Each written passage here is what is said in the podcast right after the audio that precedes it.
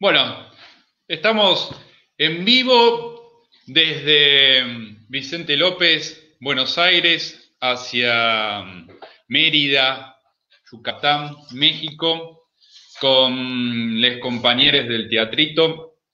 Tenemos hoy a, la querida licenciada Amanda eh, Quesada Llanes, que mm, es nacida en México, Actriz, bailarina, directora, iluminadora, gestora cultural y fundadora y codirectora del Centro de Investigación Escénica del Teatrito, donde investiga sobre el cuerpo del actor y el bailarín en escena, la animación de títeres de sombra sobre pedagogía artística enfocadas a la infancia. Directora general del Festival Independiente de Teatro Íntimo FITI Encuentro Internacional y coordinadora del proyecto Cruzando Fronteras, capítulo México. A su lado lo tenemos también a Ricardo Andrade Jardí, mexicano catalán, director, dramaturgo, actor y periodista. Tiene unas cuantas obras escritas en, su haber este, y es además articulista de opinión política y cultural del periódico Por esto de Yucatán, fundador del Consejo Nacional de Comunicadores Ciudadanos, colaborador de diversas publicaciones de opinión pública y contrainformación latinoamericana. Bueno, de estas invitadas que tenemos en el, día de hoy, damos comienzo a este ciclo de,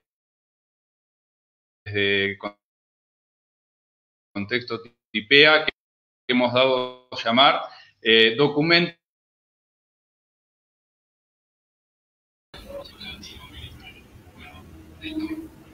¿Cómo estás?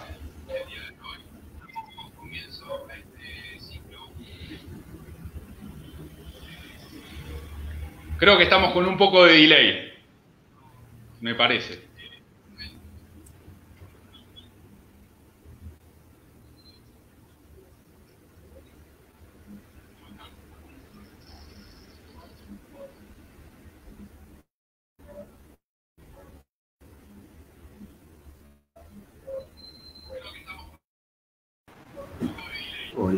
Hola.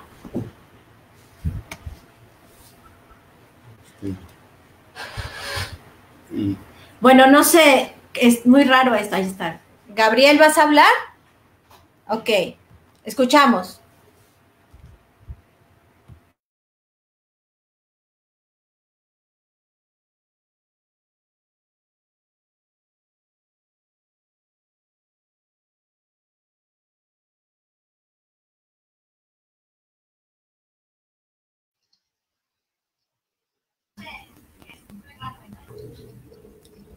Los escuchamos, Amanda y Ricardo, por favor. No escuchamos la pregunta bien a bien porque sí estamos teniendo como problemas para... ¿Puedes repetirla si hay pregunta? Perdón.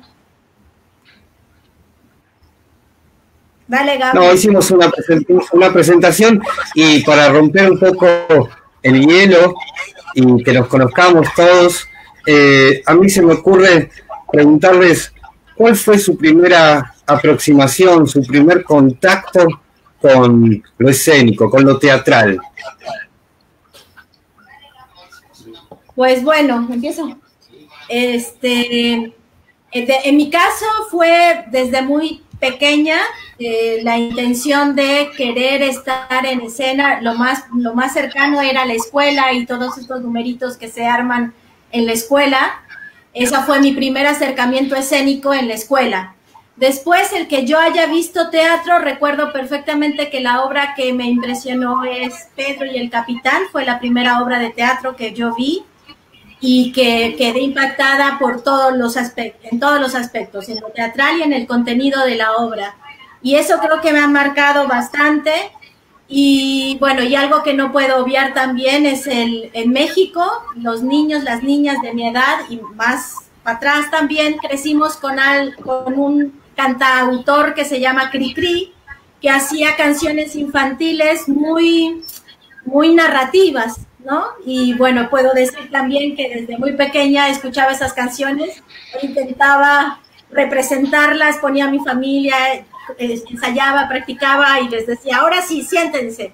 Mi prima y yo hacíamos alguna demostración de la muñeca fea, el ratón vaquero, que son canciones muy conocidas de este lado de, México y de la generación como la mía. Esas fueron como los primeros acercamientos al teatro, así sin ninguna pretensión. Bueno, sí algunas, pero no lo sabía en ese entonces. Y bueno, y después ya mayor decidí que lo que a mí me, a mí me interesaba, no sabía que era la escena en sí, lo teatral, sino me gustaba la actuación.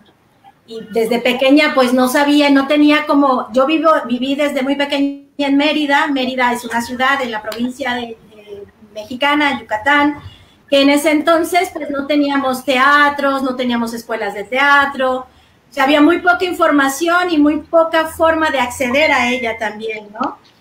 Entonces, eh, creciendo me fui enterando que en la Ciudad de México habían escuelas para estudiar teatro y es así como me empecé a acercar a la decisión de tomar como una carrera, como una forma de vida, que en ese momento no sabía que iba a terminar en esta locura que es el Centro de Investigación Escénica, el Teatrito pero mis primeros acercamientos fueron así, muy como, como de niña, jugando, jugando siempre, pero representando y sobre todo, porque los niños y los juegos siempre está la representación, pero siempre ponía yo a una espectadora, espectadora eh, que, nos que nos viera, a mí y a mi prima jugar, ¿no? Entonces, bueno, así es como contar de algo bastante personal. Eh, y también el cine, claro, es un referente importante el cine para mí, que era lo que más tenía acceso, no el teatro, sino el cine. Y en ese entonces el, cine que se veía mucho en la televisión es un cine donde sucedía casi todo en, ah, centros nocturnos, donde las, donde las mujeres en ese entonces, que más que actrices eran bailarinas, hacían eh, momentos de la obra, bueno, de la obra, de la película, en donde ellas bailaban. Y, esa movilidad, esa, esa vida que yo veía en ellas cuando hacían eso, más que cuando actuaban, porque no eran actrices, eran bailarinas, eh, a mí me llenaban de vida y de, más que de vida, como de duda, de saber cómo lograr eso y cómo, cómo es que estaban y hacían eso y yo quise probarlo. Y bueno, tuve familia que apoyó mucho esta decisión, que, que, me apoyó para irme a estudiar, porque en Mérida, como les decía, no existía ninguna escuela ni de teatro, ni de música, ni de danza, y decidí irme a México a estudiar y a prepararme, y de ahí pues las locuras que luego contaremos. No sé, Ricardo. Eh, pues bueno, yo mi historia fue... Eh, también desde muy pequeño me acerqué al teatro. Yo estudié en una escuela que podríamos haber dicho que sería la escuela de cuadros del PC mexicano entonces, cuando estaba en la primaria. Y ahí llevaba el taller de teatro. Siempre me gustó, me gustó mucho más la dramaturgia. Ya desde muy chiquito escribía las obras de teatro que, que mis compañeras representaban en, la escena. Eh, luego, eh, por diferentes razones, de carácter político, eh, descubrí que se podía hacer teatro y además militar el teatro, eh, gracias a un eh, grupo que en México es una leyenda del teatro independiente, Contigo América, en ese entonces comandado por Raquel Sewane y Blas Blaidot, quienes habían quedado en México después del exilio del Galpón de Uruguay, como pagando la deuda que ellos sentían que tenían con con México y crearon todo un movimiento, o fueron impulsores de todo un movimiento de teatro independiente. En una crisis militante yo llegué a ese teatro y me di cuenta que lo que yo había estado buscando toda la vida eh, era algo así. En realidad llegué a estudiar actuación porque quería dirigir cine. Eh, luego entré a la escuela de Ludwig Margules, al Foro Teatro Contemporáneo, y ahí cuando hice mi primer ejercicio de dirección me di cuenta que eso es lo que quería hacer el resto de mi vida. Y en estas estoy. Ahora, eh, pues eh, aquí estando desde hace 21 años en el Centro de Investigación Escénica El Teatrito y el espacio cultural autogestivo El Teatrito Yucatán. Es más o menos por ahí. Muy bien, muy bien. Siempre hay una primera imagen, ¿no? Cuando un, un primer contacto y está bueno recordarlo porque estamos acá trabajando haciendo esta experiencia que se llama documento teatral de identidad. Y la identidad tiene que ver mucho con esos primeros comienzos. Eh, no sé qué piensan ustedes, pero para nosotros la identidad siempre está en proceso, digamos. Es un, proceso que nunca termina, ¿no? Algo así como, como lo humano, ¿no? Tiene que ver con, con nuestros cambios, nuestras búsquedas, nuestros deseos. Eh, ahora dentro de un rato vamos a hablar de la identidad. Alejandro, ¿vos querés preguntar algo? Sí, este, para seguir ahora que traía Ricardo, Amanda, ya desde el teatrito propiamente dicho, haciendo ícono, em, que nos cuenten un poco cuál fue el recorrido que, hicieron con el teatrito, el recorrido escénico, este, cómo, cómo van trabajando desde ahí después de tantos años, ¿no? bueno, Ahí yo le puedo recomendar a la gente que lea una obra que se llama La fantástica fuga de Asdrúbal Huracán y Estrellita Pocaluz. Este, está editada por, Fundamental Ediciones y Contexto. Acá, acá está, acá la tenemos, acá la tenemos. Exacto, ahí viene yo creo que una buena parte de lo que ha sido la historia del teatrito o una forma ficcional de esa historia. Y, bueno, Creo que si la gente quiere saber, tendría que leerlo eso. Lo que podemos ir contando es un poco el que, el, que bueno, algo hizo que estas dos eh, subjetividades nos encontráramos en el universo, este, que coincidiéramos en tanto tiempo, tanto espacio, como dice una canción el amor, El amor. Un, un, poco por ahí, ¿no? Este, o un mucho por ahí.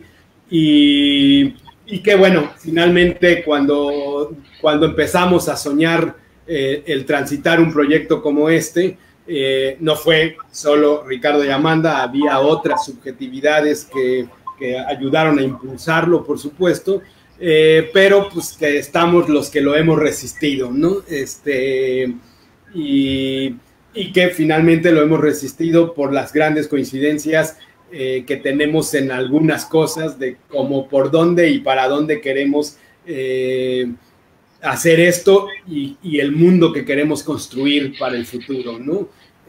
Para nosotras el teatro es una herramienta de transformación política y social, no nos cabe la menor duda en nuestra poética de eso y desde ahí construimos lo que lo que hemos, hemos ido soñando eh, como producción simbólica, siempre pensando en el mundo o, denunciando aquello que no nos gusta de la realidad que vivimos hoy, eh, o bueno, que vivíamos ayer porque hoy ya es un incierto, este,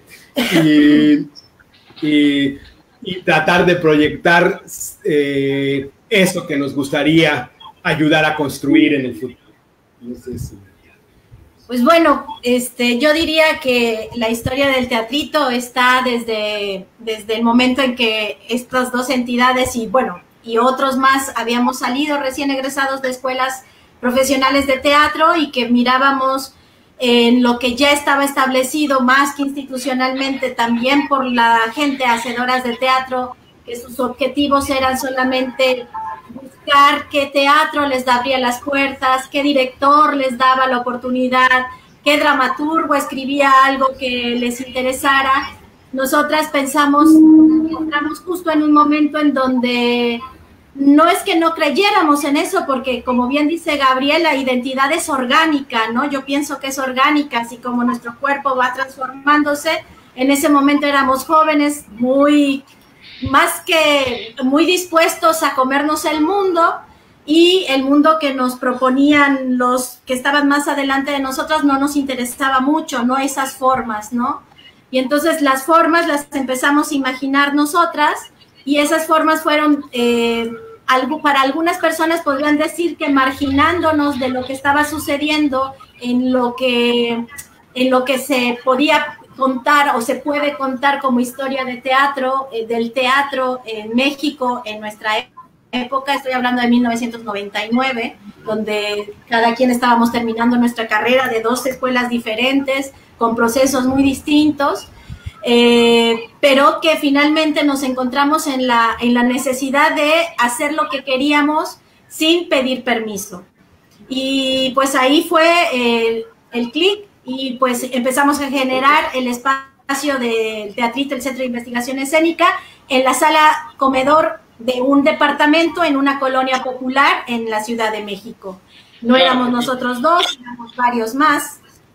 Y pues perdón, sí, ¿qué decías, Ale? Que ustedes em, comienzan en la Ciudad de México primero. Así es. Y, sí, sí. y después recién llegan a, a Mérida. ¿Qué tiempo, qué tiempo se da esta transición?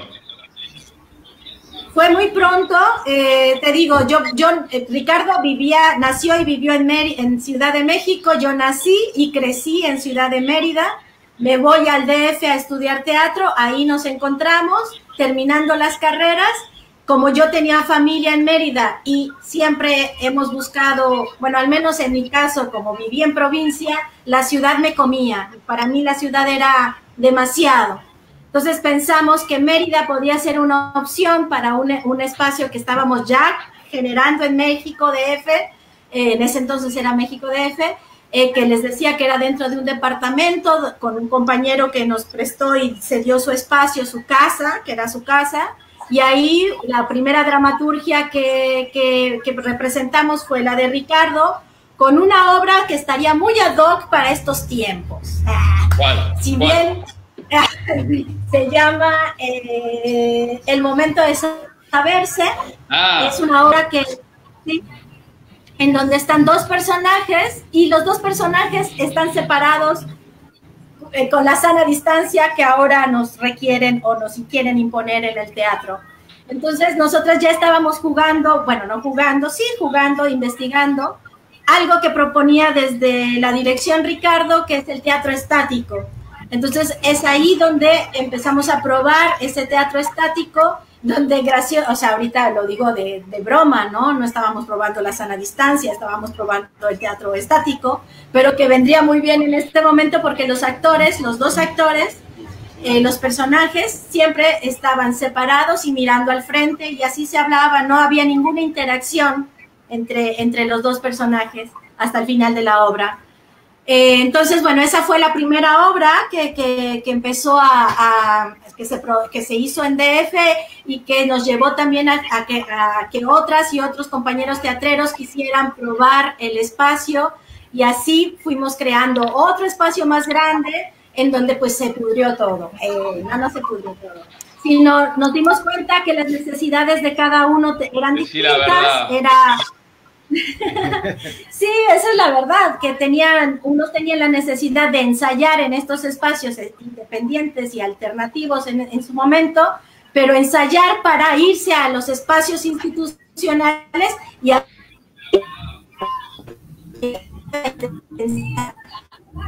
No, este es nuestro teatro, esta es nuestra investigación. Ay, se corta un. Bueno, creo que sigue, pero se fue.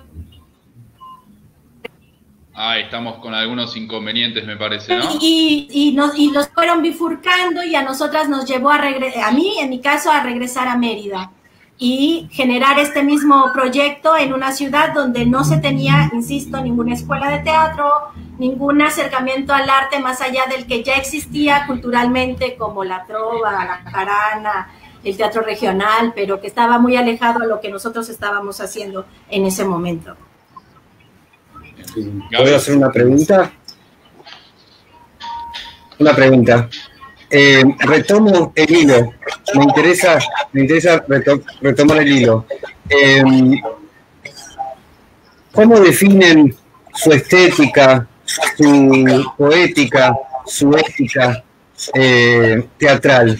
Si bien eh, Ricardo estuvo planteando algunas cosas y ahora Amanda trae la idea del teatro estático, eh, ¿cómo la definimos? ¿Cómo define eh, el Centro de Investigaciones Escénicas su?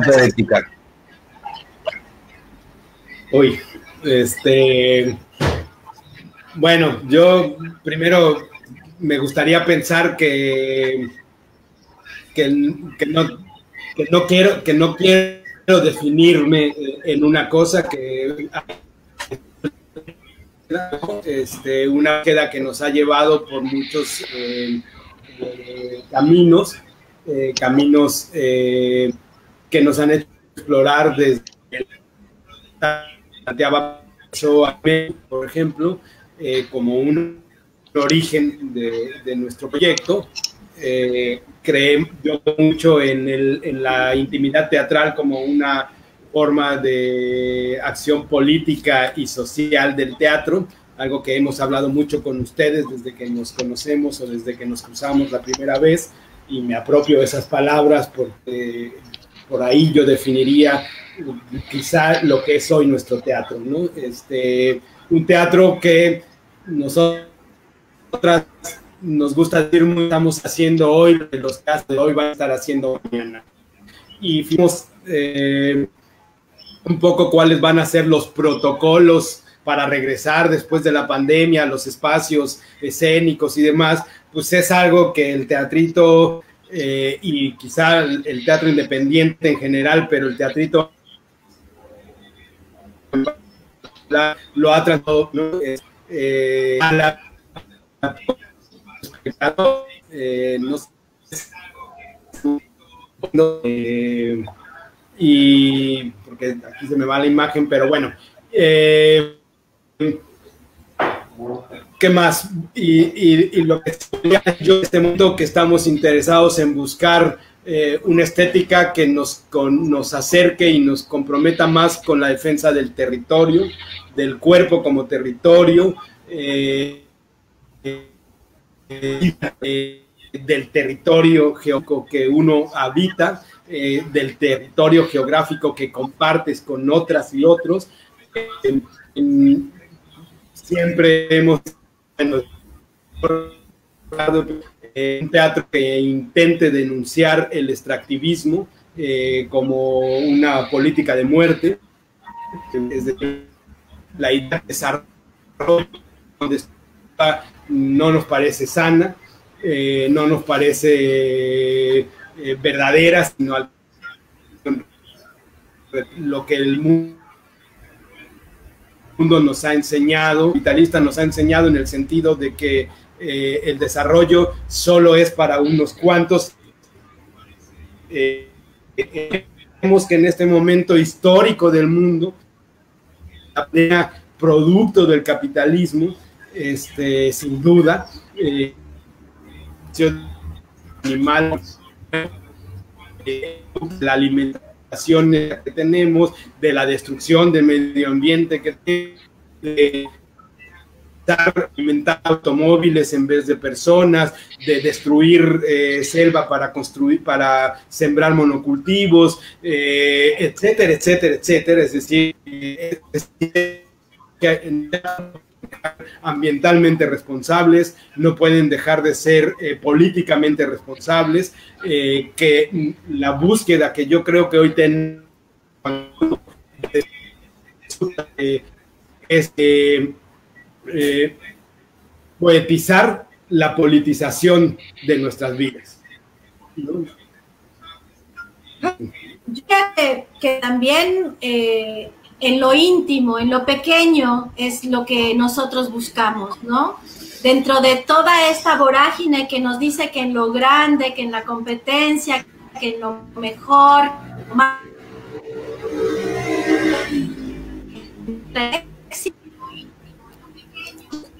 lo pequeño, tal vez no desde, o sea, como insisto, voy a, a tomar esto de Gabriel, yo le puse el orgánico pero nuestras identidades son orgánicas, pero, pero finalmente ahí en lo íntimo y lo pequeño, lo que para nosotros es grandioso, ¿no? El compartirnos, compartir la vida y compartirlo hacer de nuestra vida, que es el teatro que nos acompaña siempre.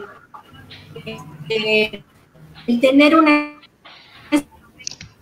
espacio como un espacio para que, el público pueda, pueda ver diferentes estéticas, sino también para que pueda transitar espacios íntimos, transitar espacios colaborativos.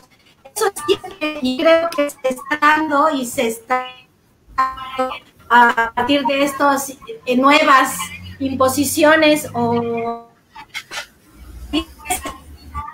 y entonces nosotros llevamos transitando creo que hay que transformarlo. Hay que eh, eh, viralizarlo por así decirlo darle más fuego a, a, a, a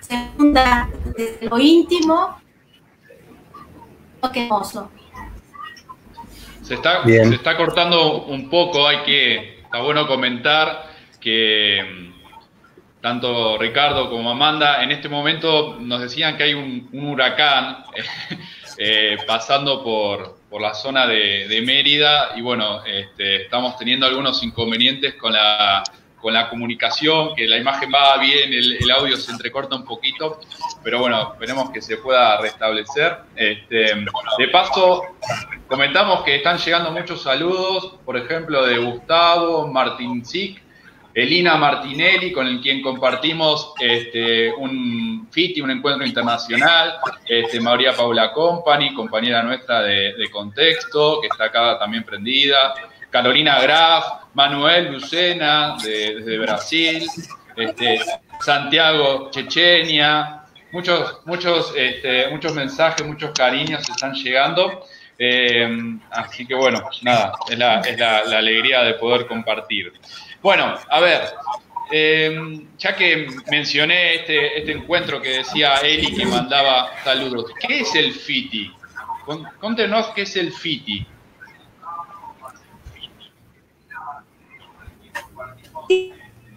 Es un espacio que se ha generado desde hace 20 años. Es un encuentro entre teatralidades de diferentes eh, latitudes. Es una necesidad que tuvimos como eh, de provincia de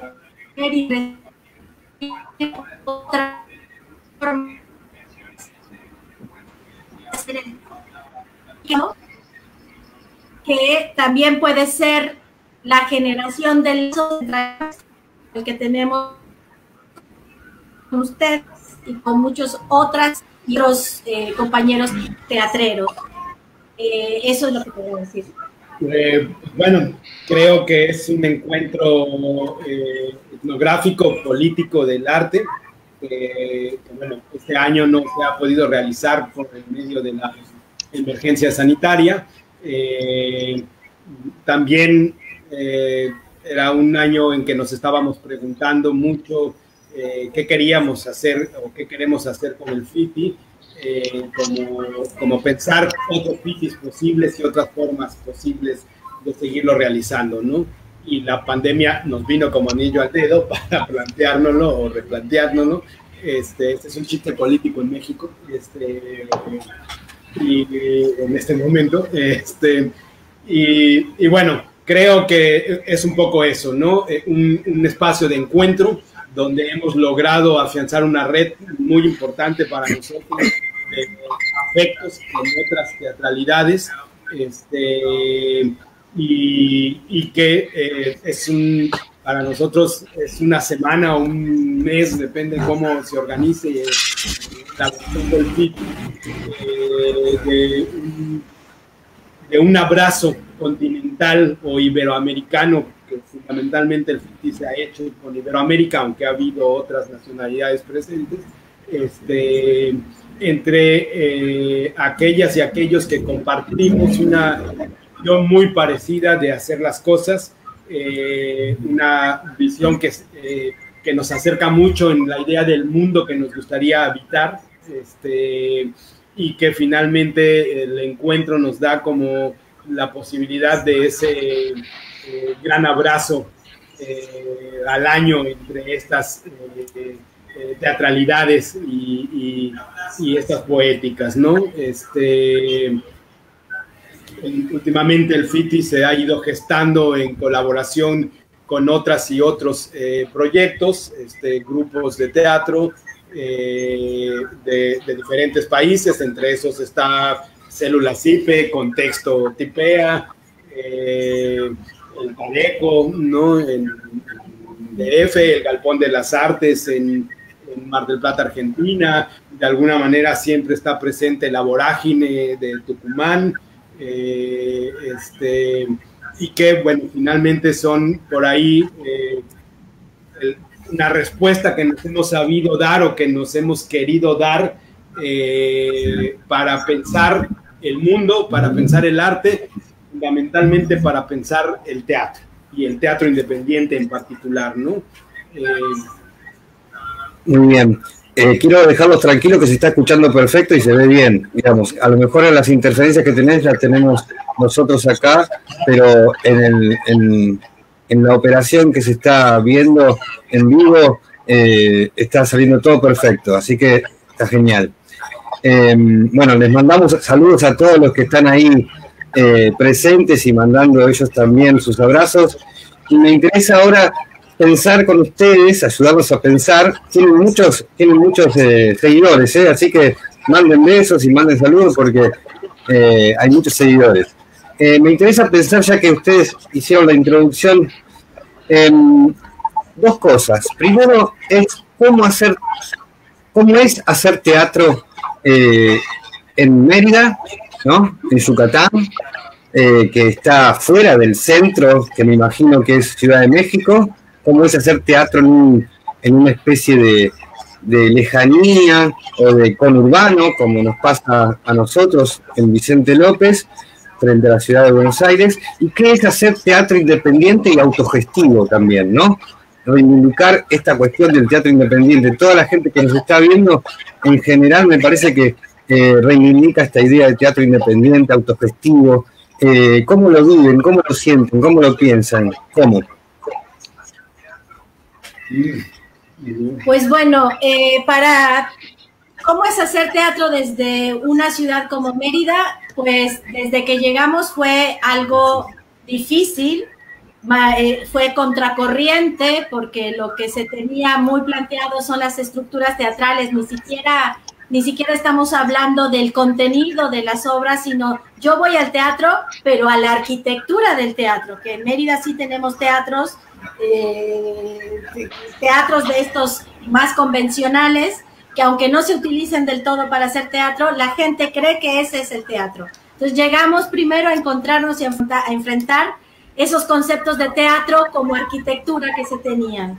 Luego, eh, enfrentar espacios de teatro como el contenido teatral y la cercanía con el público y, y el hacedor teatral. Y eso ha sido eh, creo que un aporte desde nuestra particular forma de hacer el teatro y las artes para que esta ciudad ya en estos momentos existan diferentes alternativas de teatros y de artistas que presentan sus obras con un concepto muy similar al que nosotras y nosotros decidimos hacer desde el Distrito Federal y llegar a Mérida con ese concepto. Entonces creo que eh, lo, como, ¿Qué difícil ha sido? Pues sí, muy difícil, pero también ha sido algo que ha abierto puertas para que otras y otros lo prueben y vean que es factible y que es real y que, bueno, más allá de que decidan hacerlo de otra manera, en nuestro caso es bien importante la forma en que nosotros hemos llegado a, a decidir cómo vamos a compartirnos. Y eso es importante comentarles. Nuestro teatro es por cooperación solidaria. Nosotros apelamos a que el público sepa que no es que no existan el capitalismo afuera y, eh, las necesidades económicas generadas ya, ya, por, ya por esta sociedad, sino sabemos que existen otras formas de relacionarnos en donde el dinero no sea eh, el factor de cambio, sino más bien eh, que sea eh, la entrega, o sea, la entrega en este momento que no, que no valorábamos, bueno, yo sí, bueno, sí lo valorábamos, el hecho de que alguien diga, me paro de donde esté y me voy al teatro a ver lo que me propone un grupo, que ahora vamos a estar con ese pendiente de quién va a querer hacer eso. Eso es valorarlo y nosotros lo valorábamos igual que valoramos nuestro, nuestro trabajo y nuestro esfuerzo como creadores y como creadoras de arte pero no lo poníamos en balanza como monetaria. Entonces creo que nuestra forma de, provocar al público para acercarse al arte, creemos que es una creación de, de, espacios para transitarnos, para, para darnos de otras maneras posibles. Entonces, sí ha sido muy fuerte el enfrentamiento, pero también creo que ha sido una propuesta que es necesaria y que ahora vamos a corroborar que es importante tomarla en cuenta para estos tiempos que siguen, ¿no? No sé. Bueno, ahí un poco en, ese sentido de lo que habla Amanda, a mí me gustaría eh, decir que finalmente nosotras hemos transitado desde hace mucho porque lo creemos, creemos en la solidaridad eh, como un sentimiento, ¿no? Este, como la ternura de los pueblos, pues, y, y, y, en algún punto decidimos que nuestro teatro tenía que hacerse de esa manera, ¿no? O sea, nuestro trabajo era presentar con toda nuestra honestidad y responsabilidad escénica lo que queríamos mostrar y solicitarle a la gente eh, que de manera solidaria, quien pudiera poner económicamente, quien pudiera poner en especie, quien no pudiera poner y demás, eh, se hicieran responsables de, esa entrega que teníamos desde un lugar eh, con aquel que además se había tomado la molestia de moverse desde quién sabe dónde, ya sea cruzar la calle o venir desde el sur de la ciudad o el norte de la ciudad a ver lo que se le proponía. Eh, en este momento de pandemia, los espacios como los nuestros, eh, los espacios independientes, eh, los espacios culturales, no solo los teatros, estamos sufriendo el, haber cerrado, estamos sufriendo económicamente frente al capitalismo ese cierre, pero también estamos teniendo la respuesta de esa gente que ha pasado por aquí, sabe lo que hacemos, que ha visto cómo lo vivimos y cómo lo hacemos y que se ha acercado eh, telefónicamente, este, virtualmente, eh, para, para que eh, el, el, espacio, que si bien no está abierto, pueda seguir subsistiendo, ¿no? Este, y, y pues bueno, ahí es donde nosotras encontramos que, que, se han ido generando eh, redes desde lugares que tal vez no habíamos pensado que iban a ser redes, ¿no? Es decir,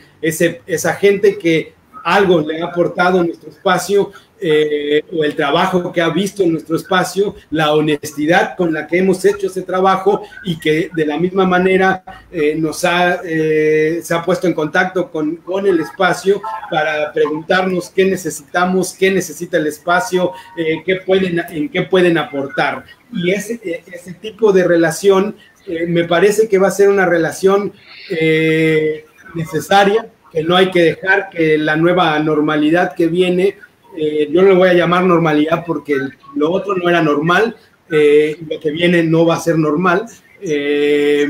Y, en esa nueva normalidad, no dejar que se apropien de, de estas formas, ¿no? Porque por supuesto que la nueva normalidad va a buscar apropiarse eh, del apoyo mutuo, de la solidaridad, eh, de la gestión, de la autogestión, de todas las formas que el capitalismo ha querido erradicar y que ahora lo va a buscar erradicar desde la banalidad, ¿no? Eh, desde la no profundización de qué significa el apoyo mutuo, cuál es el origen libertario de algo como el apoyo mutuo, como la solidaridad, eh, desde dónde se construye esa idea, qué es la autogestión, ¿no? O sea, este es algo que tendríamos que preguntarnos en este momento porque, porque el mundo necesita que entendamos eh, que hay que pelear por derechos tan elementales como el derecho a la alimentación, como el derecho a la salud, eh, como el derecho a la educación, eh, y no en, lo, no en las nueva, nuevas neoesencialidades de, eh, como la minería, eh, la construcción, el armado de autos, ¿no? Eh, que, en, que, en, México hoy son industrias prioritarias, eh, que en realidad son industrias del capitalismo extractivista, del mismo capitalismo que nos ha llevado hasta donde estamos hoy, ¿no? Hasta la pandemia del COVID-19 y luego vendrá el COVID-20, 22 y 23 y cada uno va a ser más mortal que el otro si no paramos esa forma de devastar el, ter el territorio eh, en todos los sentidos, el territorio cultural, el territorio artístico, el territorio como cuerpo, el territorio como vida, como salud, o sea, eh, eh, en este momento, eh, una, un sector esencial, por supuesto, que es la manifestación simbólica. ¿no? Y que ese tendría que estar siendo priorizado como un ejercicio de salud pública, de sanación, junto con la sanidad pública a la que tendrían que estar obligados los estados burgueses que nos cobran los impuestos, pero que no son capaces de poder salvar una cosa como, como un virus que se lava, que se muere lavándote las manos con jabón, ¿no? eh, pero que suele llenar las salas de hospitales. Tenemos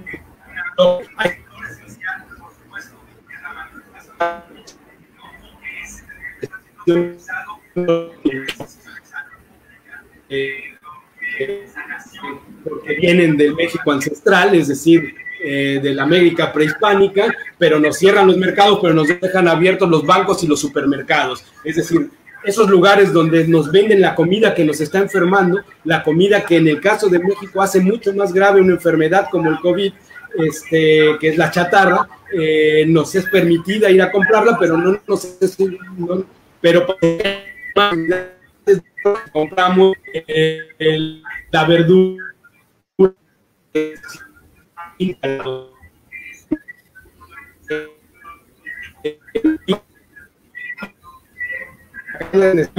que, que no dejemos que el nuevo, la nueva anormalidad se apropie de luchas históricas que han intentado transitar incluso dentro del, del, de la sociedad mercantil otras formas que nos ayuden a superar esa sociedad. Muy bien.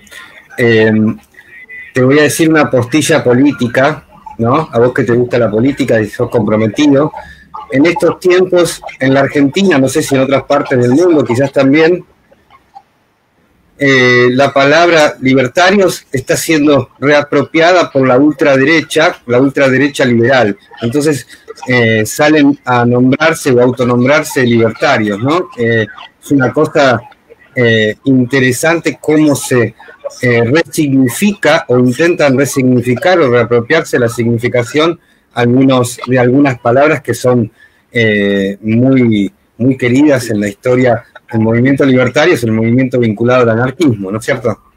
Eh, no sé si pasa lo mismo en México.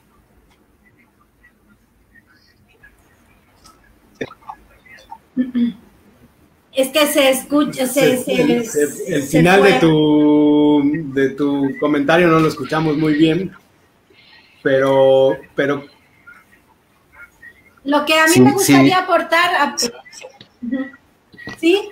Es sobre favor, el teatro, el teatro y lo que puede enseñarnos que es la vida. El teatro en este momento está siendo cuestionado en el, en el sentido de cómo vamos a asumir esta nueva forma que nos quieren imponer donde el teatro siempre es un contacto con el otro, con la otra, en donde tenemos que, creo que es la oportunidad para que el teatro demuestre una vez más que lo colectivo, que en lo colectivo, que en el bien común es donde encontraremos esa, esa transformación que si bien yo pensé que en un momento que, todo esto estalló, yo dije, por fin, vamos a entrar en razón todas y todos, y es una cachetada a nuestra forma de, de mirar las cosas. Y ahí luego me di cuenta que la cachetada fue para mí, para darme cuenta de que no, que todo estaba muy bien hechito para que los que se, seamos necios, sigamos siendo necios y aferradas y aferrados, y los que todavía no están tan eh, entendidos en lo común puedan buscar estas nuevas formas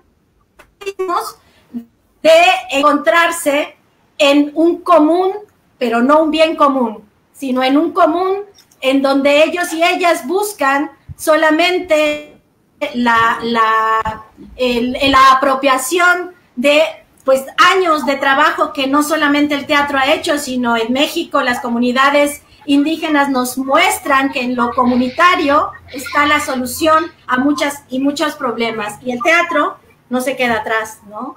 Sí, y en esto que decías un poco sobre la apropiación de lo libertario, pues bueno, efectivamente eh, las derechas siempre,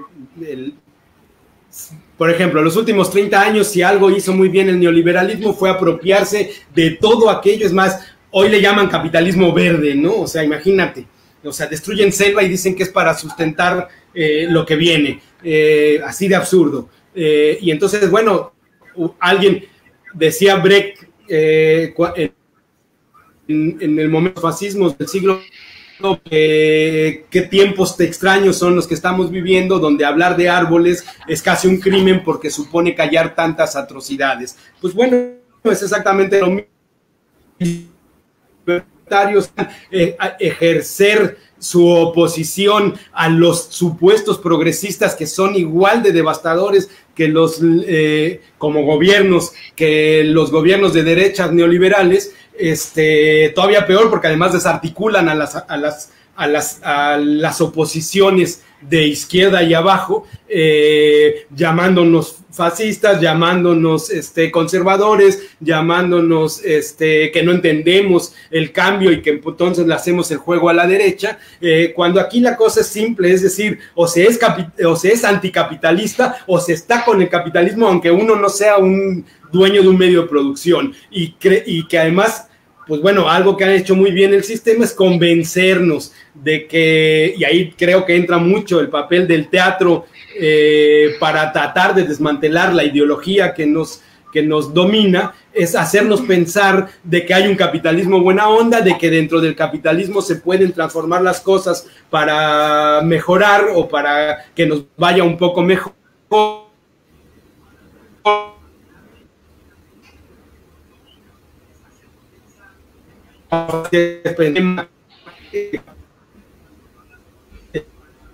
como se llama o se dice eh, que se puede producir infinitamente cuando el ecosistema es finito, eh, pues no podemos, eh, no podemos más que esperar que un movimiento de masas como es el fascismo, como son las derechas, porque tampoco hay que olvidar que las derechas y los fascismos tienen un arraigo popular muy grande, eh, lo piense de otra, se, se intente apropiar eh, de las luchas eh, que son contrarias al fascismo, ¿no? el fascismo, como dice también Brecht, no, no, se puede criticar al fascismo si no criticamos a lo que le da origen. Y lo que le da origen es el capitalismo. Y, y, bueno, alguien que es medio de un dueño, que son dueño de un medio de producción, que es un explotador, pues puede decirse libertario, pero no lo es no importa. Eh, tal vez lo que hay que cambiar es la idea binaria de qué es lo libertario, qué es la izquierda, qué es la derecha, qué es, sino qué mundo queremos construir y de qué lugar de la historia queremos eh, transitar hacia, hacia la posibilidad de ese mundo o hacia la posibilidad eh, de la destrucción sistémica porque tenemos enfrente y el sistema que sigue tratando de renovarse en esta crisis eh, para seguir más tiempo, eh, solo puede ofrecer destrucción, explotación y muerte. Y quien se venda y se compre la idea de que esto puede ser diferente, de que, de que eh, no sabemos lo que va a haber enfrente y entonces mejor que sea un capitalismo buena onda, pues está haciéndole un ejercicio ahí sí de apoyo, este a, las derechas y al extractivismo eh, que está destruyendo el planeta, ¿no? Este, no hay manera de justificar la destrucción del medio ambiente, eh, no hay manera de, pensar que el capitalismo eh, puede ser sustentable, porque, porque es un sistema económico, político y social y cultural que no puede sustentarse sin destruir las dos cosas que le dan origen, es decir, la fuerza de trabajo y la naturaleza, ¿no? Entonces, eh, yo creo que un papel fundamental del teatro hoy va a ser replantearnos ese debate que se dejó de dar en el siglo XIX entre el valor y el costo, por ejemplo, de las cosas, ¿no? Este, y no el costo-beneficio. ¿no? Porque mientras sigamos pensando en el costo-beneficio, eh, estamos olvidando el valor de vida que se invierte en producir las cosas. Y ahí es donde a nosotros nos interesa eh, tener una injerencia, que nuestro teatro eh, priorice lo único que, que priorice la defensa de lo único que es realmente sagrado, que es la vida, ¿no? Este, y bueno, podemos hacer todos los ejercicios que queramos para ver cuántas becas vamos a bajar, cuánto recurso público vamos a tener para hacer lo que queremos, para poder abrir nuestros espacios y seguir jugando eh, desde ese lugar donde además yo sé que este sistema me está destruyendo y este gobierno es corrupto o es no sé qué, o es malo, o es bueno, pero necesito su reconocimiento y necesito sobre todo que me reconozca económicamente. Hemos escuchado un montón de pláticas en internet sobre cómo vamos a regresar, cómo vamos a hacer, cómo va a ser el regreso a nuestras salas, donde nadie, nadie, o sea, con 50, 100, 20 personas que se dicen teatreros o hacedores de teatro y nadie se pregunta por el público. Nadie se pregunta por el otro y por la otra, sino cuánto dinero van a recibir, cuántas cosas necesitan hacer para que sus salas abran. Si llega más público, llega menos público. Si ese público ha, estado, ha, sido golpeado por la, por la pandemia económicamente, socialmente, políticamente, psicológicamente, no les interesa. Lo que les interesa es ver cuántos de los recursos pandémicos y, pospandémicos que va a tener que activar el nuevo, la nueva anormalidad del capitalismo, me voy a poder yo embuchar, ¿no? Este, en ese mismo plan entran estos eh, eh, eh, fachos de derecha que hoy se quieren llamar libertarios. Y sí, es peligroso, pero, pero pues hay que darles la vuelta, ¿no? A los fascismos no se les dialoga y no se les eh, pregunta, o sea, hay que enfrentarlos, porque lo que viene es entre la vida y la muerte, y nosotros queremos defender la vida, ¿no? Eh, nuestro teatro es un paso para eso. Muy bien, te pinché un poquito, estamos entrando en los últimos ocho minutos de, esta experiencia que se llama Documento Teatral de Identidad. Eh, y bueno, Alejandro, vos querés preguntar algo. Sí, bueno, el corte publicitario no, queda suspendido. Este, teníamos grandes empresas que, bueno, no, no, no van a apoyarnos. Eh, bueno, ustedes tienen una, frase muy, muy linda, muy provocadora, que es eh, salir del centro, ¿no? Ir hacia las periferias, se fueron de, de ciudad a a Mérida y desde también Mérida no solo se quedan trabajando en el, en el teatrito, sino que se tiene una fuerte vinculación con las comunidades originarias. Este, de allí, bueno, sería interesante que nos cuenten cómo es el trabajo, cómo es ese vínculo que, que se genera, ese ida y vuelta. Pues sí, este, últimamente hemos estado, bueno, el año pasado toda nuestra, nuestra, nuestro trabajo fue caminar, salir del centro, era nuestra, nuestro hashtag, salir del centro, este, porque eran los 20 años que estaba cumpliendo el teatrito.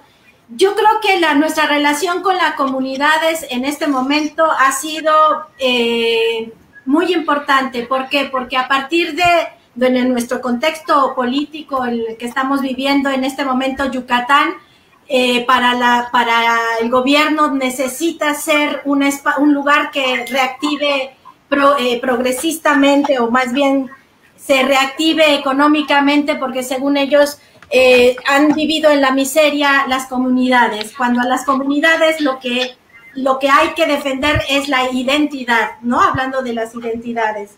Entonces el teatrito ha encontrado un, vínculo ahí a partir de estar trabajando de cerca, si no con ellos, pero de cerca con, con, comunidades que están en resistencia a un proyecto mal llamado Tren Maya, que en este momento está siendo el factor más, más, más fuerte para que las comunidades estén ahora sí en el olvido y en el abandono ante la imposición de un evento que no está tomándolos en cuenta. Entonces el teatrito, el año pasado estuvimos en actividad, bueno, estuvimos en contacto con algunas, algunas comunidades llevando lo que nosotras tenemos como, como producción simbólica, pero nuestra intención sobre todo era llegar ahí donde la gente no tenía ni idea de qué está pasando allá en, en las grandes ciudades, en los centros, ¿no?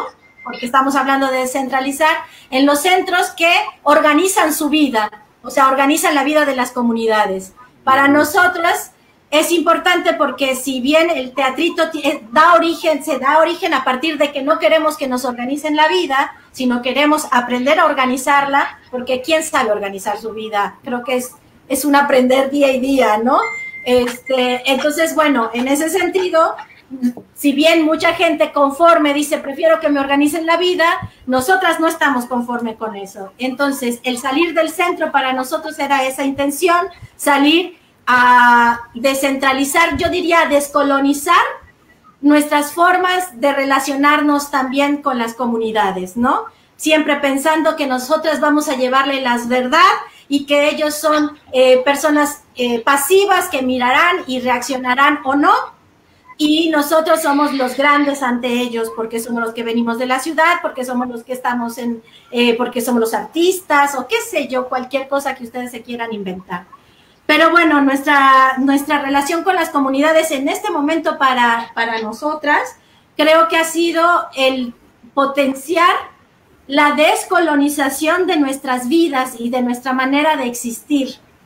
Es un proceso, no puedo decir, sí, yo ya estoy descolonizada, chao, ya me voy al mundo feliz. Es un proceso, pero sobre todo es un proceso que busca replantearnos las nuevas, no nuevas formas, replantearnos nuestra forma de, ser y existir. Y en ese sentido, cómo producimos la vida y en ese sentido también nosotros artistas, cómo producimos el arte.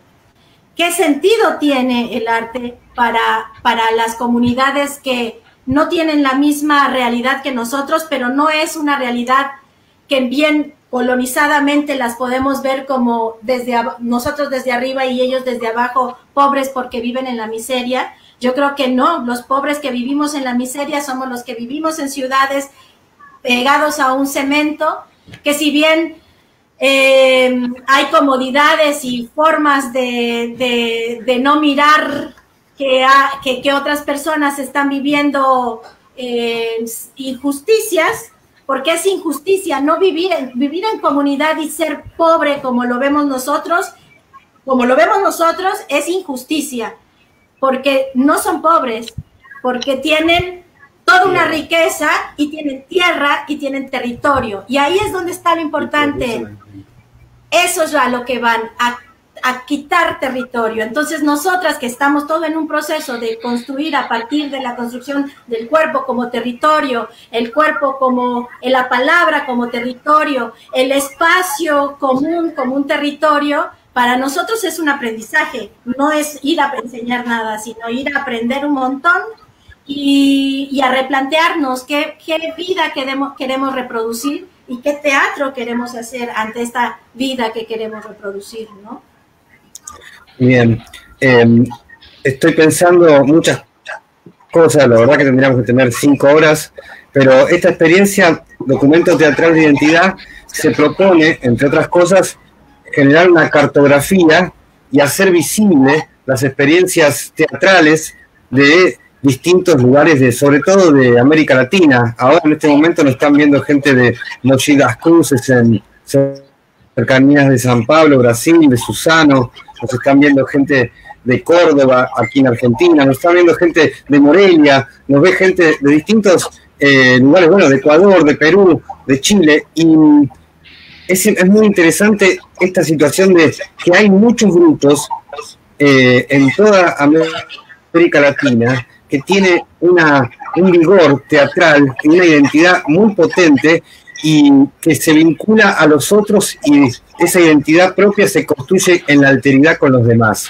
Eh, estamos cerrando, eh, tengo millones de preguntas, como por ejemplo, sigue, sigue rica la cochinita pibil, por ejemplo, es algo que me, tengo unas ganas de comer, increíble eso, pero eh, ya nos vamos a encontrar nuevamente.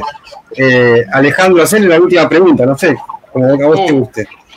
Me toca a mí la última pregunta. Este, Bueno, también este, primero agradecerles y, y, bueno, nada, siguen, siguen haciendo entrar este, a la gente por llamadas. Eso es algo muy curioso. Primera llamada, segunda llamada. ¿Por cuál llamada van ahora?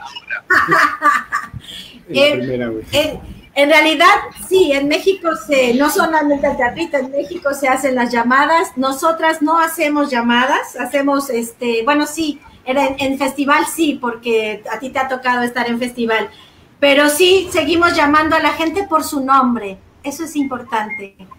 Más que llamadas, cuando llegan al teatrito, les registramos y les solicitamos su nombre. Ah, y, y si no por llamadas, por su nombre y eso es lo que quisiéramos seguir manteniendo, llamar al público en lo íntimo, a ver cómo nos va. ahora vamos en la primera llamada la nueva normalidad. Muy bien. Acá tengo una lapicera, ¿sí? Y estamos armando un documento, así que si este es el documento teatral de identidad del Centro de Investigación Escénica del Teatrito, asuman y firmanlo. ¿Sí? Les agradecemos mucho. Tienen que firmarlo. ¿Eh? Ahí está. La agarro. ¿Ya? La red cruzando. La firmo. Sí, firmalo. Pero antes, antes decime qué es la red cruzando fronteras. La red cruzando fronteras es algo así como un sueño de tres o cuatro tortugas que sostienen el mundo. Este, eh, o que sueñan que sostienen el mundo.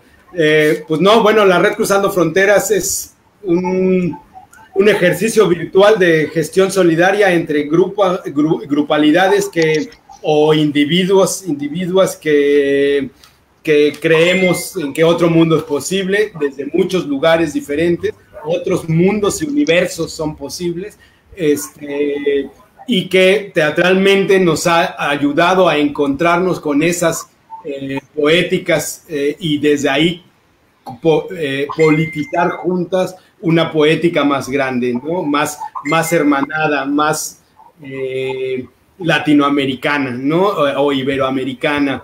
Y creemos que Cruzando Fronteras es un gran abrazo, un abrazo que abarca todo un continente, de norte a sur, y, al resto del mundo que se quiera sumar eh, a esa idea de que vamos a apoyarnos eh, desde donde cada uno pueda, sin la necesidad de que esto sea una entidad jurídica, este, eh, burocratizada, sistematizada, es decir, el podernos que desde nuestras diferencias encontrarnos en un espacio común y desde ahí construir esa otra diferencia colectiva, ¿no? Este, y entonces, bueno, no sé si eso lo define. Próximamente estaremos eh, convocando a Cruzando Fronteras a preguntarnos qué, es Cruzando Fronteras post, pandemia. Este, y de ahí eh, hacer una declaración este, sobre los que quieran eh, sumarse, sobre el mundo que queremos construir después de esto, ¿no? Que por supuesto no tiene nada que ver con la nueva normalidad, ¿no? Yo diría que... Acá No, te iba a decir que en Munro te están saludando ahí cerca del, estadio de colegiales a tener muchos admiradores. Muy bien. Sí, sí sabemos. Oigan, pero bueno, ya firmamos, no sé si se va a ver, todavía no se ve bien. Ahí. Ahí, ahí, se ve perfecto. Se ve perfecto. Otros mundos son posibles. ¿Va? Y bueno, yo creo muy bien. A, Cruzando Fronteras, le, ahorita es un reto, es atrevivirse a reexistir. Creo que eso es lo que tenemos que nos falta. Nos vamos a convocar para eso. Así que estén atentas atentos. Muy bien. Y recomendarles a, a, todas y todos los que nos están viendo que se pongan en contacto con, con Contexto Tipea o con Fundamental Ediciones para que puedan adquirir el libro este, los libros, bueno, todos los libros de contexto, pero particularmente les recomendamos este contexto en obra, eh, donde podrán saber más del teatrito y, su sueño eh, de otra cosa, ¿no? Este, y, que bueno, yo sé que, que, tal vez nos fuimos por muchos otros lugares, tendremos que hacer la segunda charla, este, eh, porque creo que esto de la identidad no da para una hora, este, sino como para cinco o seis horas de debate. Eh, y, bueno, pues muchísimas gracias a Alejandro, a Gabriel y a, Contexto, al equipo completo. A María, María, que la tenemos detrás de cámara. Eh, claro, a, todas, todos los que lo hacen posible. Y, bueno, estamos seguros de que nos volveremos a abrazar para ya no volvernos a soltar, ¿no? Este, y bueno, no sé. Totalmente, totalmente de acuerdo. Eh, quiero decir que esto va a seguir, la semana que viene vamos a tener a otro artista, a otro creador o creadora, a otro grupo.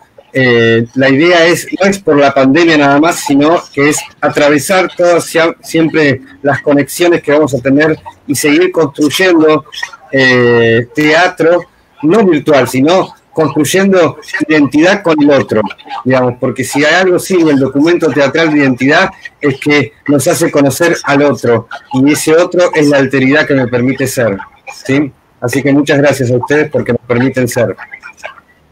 No, pues gracias, por habernos invitado, por ser su conejillo de indias en este experimento. Eh, lo hemos hermoso.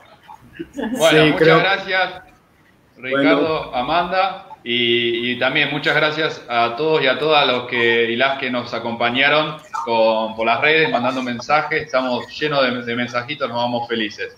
Nos encontramos entonces el miércoles que viene a las 19 horas. ¿Vale? Nos vemos. Gracias. Bueno. Chao. Gracias, gracias. Muchas gracias. Saludos. Saludos. Salud.